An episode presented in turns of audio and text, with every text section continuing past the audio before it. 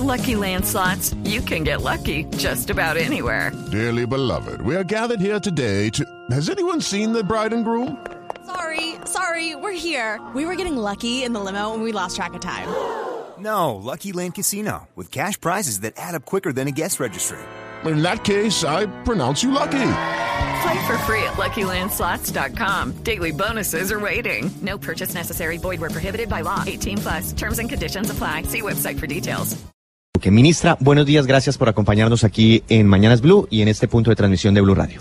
Buenos días, Víctor, y gracias por la invitación. Ministra, ¿qué encontró usted en infraestructura? ¿Cuáles son los retos que hay que hacer en, en materia de conectividad del país? Mire, Víctor, yo creo que cuando uno mira el ministerio encuentra que eh, la parte de infraestructura tiene un ministerio muy fortalecido institucionalmente, tiene unas agencias fuertes, tiene unos proyectos en curso con problemas, pero tiene de alguna manera una estructuración de las 4Gs, que es uno de los proyectos más grandes, digamos, en términos de recursos del mundo y el más grande de la región. Eh, lo que es claro es que la infraestructura es una herramienta, es una herramienta y es un medio para conectar. Y lo que pasa por encima de la infraestructura es el transporte, de todo tipo, carretero, aéreo, fluvial, férreo. Y uno lo que encuentra es una institucionalidad muy débil en materia de transporte. Y creo que el gran reto es que hay que hacer una revisión integral de la regulación de transporte de Colombia en general y creo que hay que fortalecerla institucionalmente, tanto desde el punto de vista de la regulación que existe como desde el punto de vista de la operación logística que demanda el transporte para que toda esa infraestructura que se ha construido y que se está construyendo pues realmente sirva su utilidad y sirva su propósito. Pero, ministra, todos esos proyectos de infraestructura de cuarta generación que quedaron establecidos desde el gobierno anterior, ¿se terminan en este proyecto?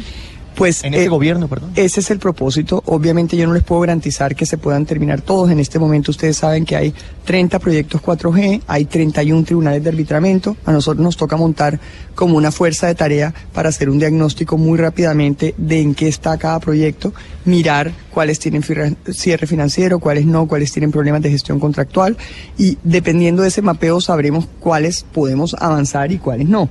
Yo no, lo- el propósito sí es terminarlos, lo que no puede ser es que se haya invertido la cantidad de recursos que se ha invertido y se haya iniciado unas obras y pensemos en que no es, no sería re- irresponsable decir que no se van a terminar. Ese es el propósito. El tema es que hay unos problemas legales en este momento en muchos de ellos y nos toca sentarnos y afrontarlos, mapearlos y mirar las soluciones. Ministra, la saluda Ricardo Ospina desde Bogotá. Ministra, buenos días. Buenos días, Ricardo. ¿cómo Ministra? ¿cómo ha sido este encuentro con los empresarios? Ayer eh, había peticiones de todo tipo, como, como contaba Víctor, en Cartagena. Escuché, por ejemplo, a Harold Eder de Manuelita hablando de la necesidad de, de una vía que está en perfectibilidad entre la Orinoquia y la Altillanura y, y Buenaventura y la navegabilidad, por ejemplo, del río Meta y Orinoco para sacar los productos que eventualmente se produzcan en esa zona del país, en esas hectáreas que eh, ahora son improductivas, pero que podrían ser el futuro.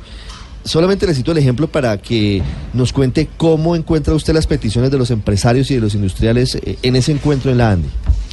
Yo creo que todas son absolutamente legítimas. Lo que también creo es que este es un país que tenía un atraso en infraestructura enorme y que, digamos, se han estructurado los grandes corredores para conectar el país, el país consigo mismo y el país con el mundo. Eh, yo solo puedo decir que hoy, con los proyectos que están estructurados y que están en curso, tenemos de alguna manera una desfinanciación de algo más de 5 billones de pesos. La tarea es identificar cómo podemos lograr esa financiación porque no podemos dejar inconclusas las obras que se iniciaron. Para los nuevos proyectos, digamos, yo creo que hay dos temas importantes. Por una parte, hay todo este tipo de, iniciativa priva- de iniciativas privadas, pero en la medida en que requieran recursos de la nación, primero tendríamos que terminar lo que está en curso. Eh, pero por otro lado, hay que identificar de alguna manera otras fuentes para las regiones de recursos y, digamos, buscar cooperación internacional en algunos temas cuando se trata de las zonas más apartadas del país.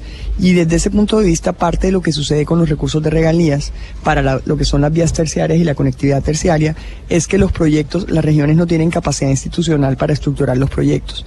Por eso, el planteamiento que se ha hecho con la Directora Nacional de Planeación es cambiar radicalmente FONADE, volverla una entidad netamente estructuradora, quitarle la ejecución, sino que sea una simple estructuradora de proyectos, de manera que los uno tenga unos proyectos bien estructurados, apoye a las regiones en la estructuración de los mismos y de esa manera pueda tener acceso a, fuentes distintas de financiación.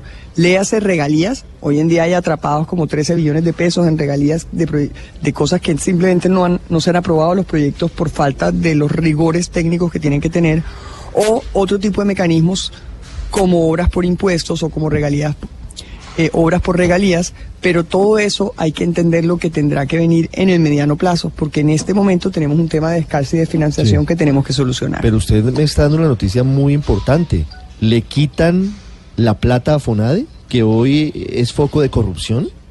Esa es la idea. La idea es que FONADE se convierta en una entidad netamente estructuradora. Yo no voy a, a, preguntar, no, no sé sobre lo que es la ejecución hoy, en realidad no tiene mucho sentido lo que está pasando con FONADA y por el contrario sí vemos en los distintos sectores, no solo en el mío, cuando uno mira de infraestructura de salud, de infraestructura de educación, una debilidad muy grande en la estructuración de los proyectos por parte de las regiones. Mm. cuando empezamos a ver, digamos yo, en estas discusiones que tuvimos con el gabinete, yo decía, nosotros tenemos que montar una unidad de apoyo para estructurar los proyectos de las regiones.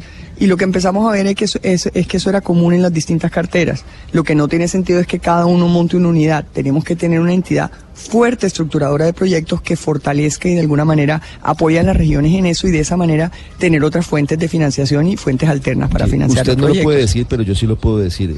FONADE se convirtió en un gran foco de corrupción, en un botín de los politiqueros y tenemos problemas muy serios en muchos aspectos. Por ejemplo, los puntos Vive Digital están a punto de apagarse porque la plata se la robaron y así hay mil ejemplos similares. Eh, pero en el proyecto del gobierno entonces, si FONADE no va a manejar la plata, ¿quién la va a manejar? Pues en muchos sectores hay entes ejecutores especializados en los distintos temas y, y la verdad también hay dos agencias que de alguna manera se han venido, que, que son muy fuertes en temas de estructuración de proyectos de infraestructura en general, que es la FDN, la Financiera de Desarrollo Nacional para grandes proyectos, y la ANI. Pero en realidad el tema de ejecución es un tema que es, hay muchas entidades que de alguna manera conocen la ejecución de su sector. Lo que no tiene sentido es que haya, que no se adopten los mejores estándares en los distintos sectores. Y por eso eh, lo que sucede con muchos proyectos regionales, como le dije, es la debilidad en su estructuración y por eso no se aprueban. Y nosotros no podemos seguir dejando 12 billones de pesos en caja cuando hay tantas necesidades en distintos sectores, no solo en esta, no solo de vías terciarias, educativas, de salud, etcétera, eh, y simplemente por falta de rigor técnico, pues no estamos llegando a acceder a esos recursos y se necesitan porque obviamente tenemos una tenemos recursos limitados, esa es la realidad. Y hoy, en este momento, como le dije, nuestro reto es buscar la financiación para lo que está en curso. Lo que no sería responsable es pensar que uno va a parar lo que está en curso. Sería, eso sería ministra, pero la pregunta ya a esta altura del paseo es ¿por qué entonces no liquidar FONADE? Es decir, ya le van a quitar la parte de ejecución y hay muchas otras entidades que pueden hacer estructuración. ¿Por qué no entonces acabarla? Porque lo que no hay, cuando uno mira la ANI y el FDN, son estructuradores de grandes proyectos. Cuando uno mira las regiones, hay proyectos muy pequeños, no solo de vías terciarias, sino pequeños proyectos que también se tienen que estructurar bien. Y tenemos que construir un apoyo a, a esas capacidades regionales para estructurar bien los proyectos del tamaño que sea. Y eso no, no tenemos eso. O sea, la idea, y por eso digo, la idea es volverla solamente, probablemente no se llamará FONADE, probablemente será otra figura, pero el, fondo, el análisis de fondo es que tenemos que apoyar las capacidades regionales para estructurar los proyectos pequeños y eso no lo tenemos. Ministra, le cambio de tema. Usted ha recibido la cartera, el ministerio, en una coyuntura muy difícil. Le hablo, por supuesto, del accidente dolorosísimo en carreteras de Ecuador, 24 compatriotas muertos, está de por medio aparentemente una red de narcotraficantes. Hay una cantidad de cosas que no se explican aún. Y hay aparentemente resoluciones engavetadas que usted encontró que podrían haber eh, evitado que esto sucediera. Y hay una cantidad de normas entre unos y otros, entre la supertransporte y otras entidades, cruce de cables que no permiten un control efectivo de ese tipo de buses, de buses de transporte de servicio especial. ¿Qué sabe usted que es lo último sobre la parte colombiana y lo que atañe a su cartera sobre esa investigación? Mire, en este momento la investigación pasó a manos de la Policía Antinarcóticos, eso es lo primero. Lo segundo es, yo ayer me enteré que había un borrador de resolución que habían mandado al ministerio a comienzos de este año. Realmente eso no formó parte del empalme ni, ni, digamos, yo tenía conocimiento. Y desde ayer está el viceministro de Transporte con el general Salamanca, director de Tránsito y Transporte de la Policía Nacional de la DITRA, no solo mirándolo, sino mirando qué plan de contingencia de corto plazo se puede organizar para mirar no solamente si desde el punto de vista normativo esa es una solución y también qué pasa en las zonas de frontera donde no hay presencia de la policía de tránsito. Ahora yo también le soy honesta. Por el hecho, si el ministerio hubiera sacado una resolución pidiendo un papel más, eso hubiera evitado que alguien en frontera cruce si no hay nadie físicamente pidiéndole ese permiso y verificando que cumpla la norma. Yo creo que lo que tenemos que pensar es en que hay que hacer una revisión integral del tema del control y vigilancia en este sector y hay que hacer un propósito de legalidad en este sector y eso requiere no solo normas, requiere tener cómo hacerlas efectivas. Yo para qué saco una norma si no tengo presencia, no tengo cómo controlar y eso involucra tanto una fuerza de policía de tránsito importante y una policía de carreteras importante como tecnología, porque yo no puedo tener un policía por cada centímetro de este país. Yo no puedo tener un policía de tránsito por cada esquina de este país por donde pase un bus. Luego esto, me toca adoptar un plan de contingencia, obviamente, en este momento con los recursos que tengo. Pero esto lo que exige es una revisión integral de la vigilancia y control de este sector y de la legalidad del sector. Y ese es uno de los propósitos nuestros y que está en el programa de gobierno.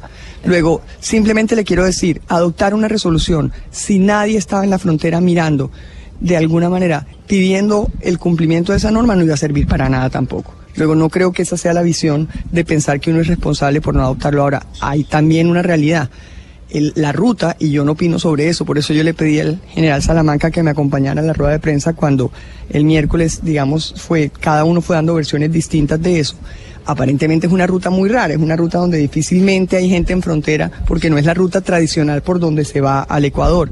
Y cuando ayer apareció la notificación de Ecuador de que tenía droga, pues ya entiende uno por qué era por esa ruta el tema. Yo sobre eso no opino, eso está hoy en manos de la Policía Antinarcóticos, pero el mensaje que sí quiero decir es que por adoptar una resolución, perdóneme, si no hay nadie en la frontera haciendo control, no iba a servir de nada tampoco. Ministra, usted nos habla de que en su cartera encontró 30 tribunales de arbitramiento, es decir, son 30 chicharrones.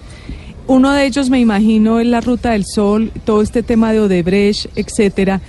¿Qué va a pasar? ¿Qué, ¿Se va a retomar? Eh, eh, ¿En qué va el caso de la construcción de la Ruta del Sol? Entonces yo separo, la Ruta del Sol 2 es 3G, no es 4G. Ese es obviamente el que tiene toda esa problemática. ¿Qué sucedió? Sucedió que el Invías durante este año vino estructurando unas licitaciones para intervenir partes de la obra y evidentemente esa ruta, en este momento el contrato está en liquidación, esa ruta se tiene que volver a concesionar.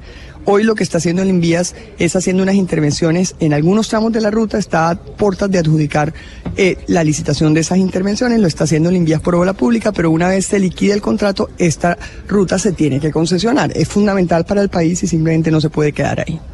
755, la última pregunta, Víctor, en Cartagena. Ministra, es que nos encontramos a muchos empresarios ayer. bueno, ya, vamos a saludar al, doctor. Ah, ya lo tengo aquí también sentado, al, presidente, de la Andy. Sí, señor. Pero muchos de los empresarios, ministra, llegaron tarde ayer al evento de la Andy por el tema de Avianca. Esta será una de las prioridades. ¿Qué está pasando con la aerolínea de fondo? ¿Cuál es la solución? ¿El gobierno le va a meter la mano a, a todos los inconvenientes operacionales que está presentando la compañía? Mire, el director del Aerocivil, Juan Carlos Salazar, cuando uno mira lo que ha venido haciendo desde febrero que se posesionó, lo que encuentra es que no solamente ha hecho un seguimiento en detalle de la crisis y, digamos, de la situación operacional de Hacienda, garantizando sobre todo la seguridad operacional, sino que ha venido haciendo un seguimiento en detalle. Adoptó en abril de este año, una, hizo efectiva una regulación que creó un comité de slots. Los slots son las franjas de aterrizaje y despegue del Dorado, que es el principal hub del país aéreo y es la principal barrera de entrada al mercado. Y ese seguimiento en detalle ha presionado primero, abierto sanciones, más de 27 eh, procesos sancionatorios para las aerolíneas, incluida la mayor parte de por incumplimiento de sus compromisos en los slots, sino que los ha presionado a devolver esos slots. A partir del primero de agosto ya hay una comunicación en la que Avianca devuelve 7.000 slots. Otras aerolíneas también devuelven otros que no utilizan. Y ahora viene un proceso de reasignación de esos slots a las aerolíneas regulares en Colombia que estén interesados en operar esas rutas.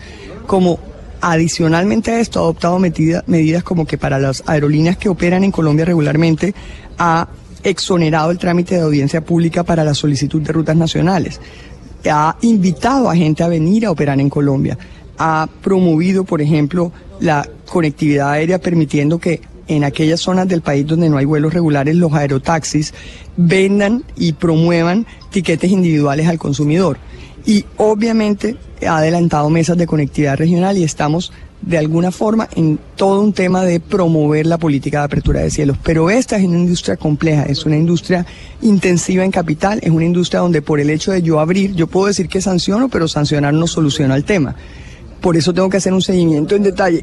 Y, puedo abrir, y lo han venido abriendo el mercado y han venido abriendo libertades con distintos países, pero si las aerolíneas no vienen porque algunas rutas simplemente per se no son sostenibles, pues yo no lo puedo solucionar, porque por eso este es un tema que exige un seguimiento permanente, obviamente sanciones cuando hay incumplimientos, garantizar sobre todo la seguridad operacional y brindarle la oportunidad a estas aerolíneas que tomen esas rutas, que como les dije, con la normativa del comité de slots se está ahorita entra a rebarajarse esos 7.000 slots que ha devuelto a Bianca para entregársela a otras aerolíneas interesadas en asumir esas rutas. Ministra, gracias.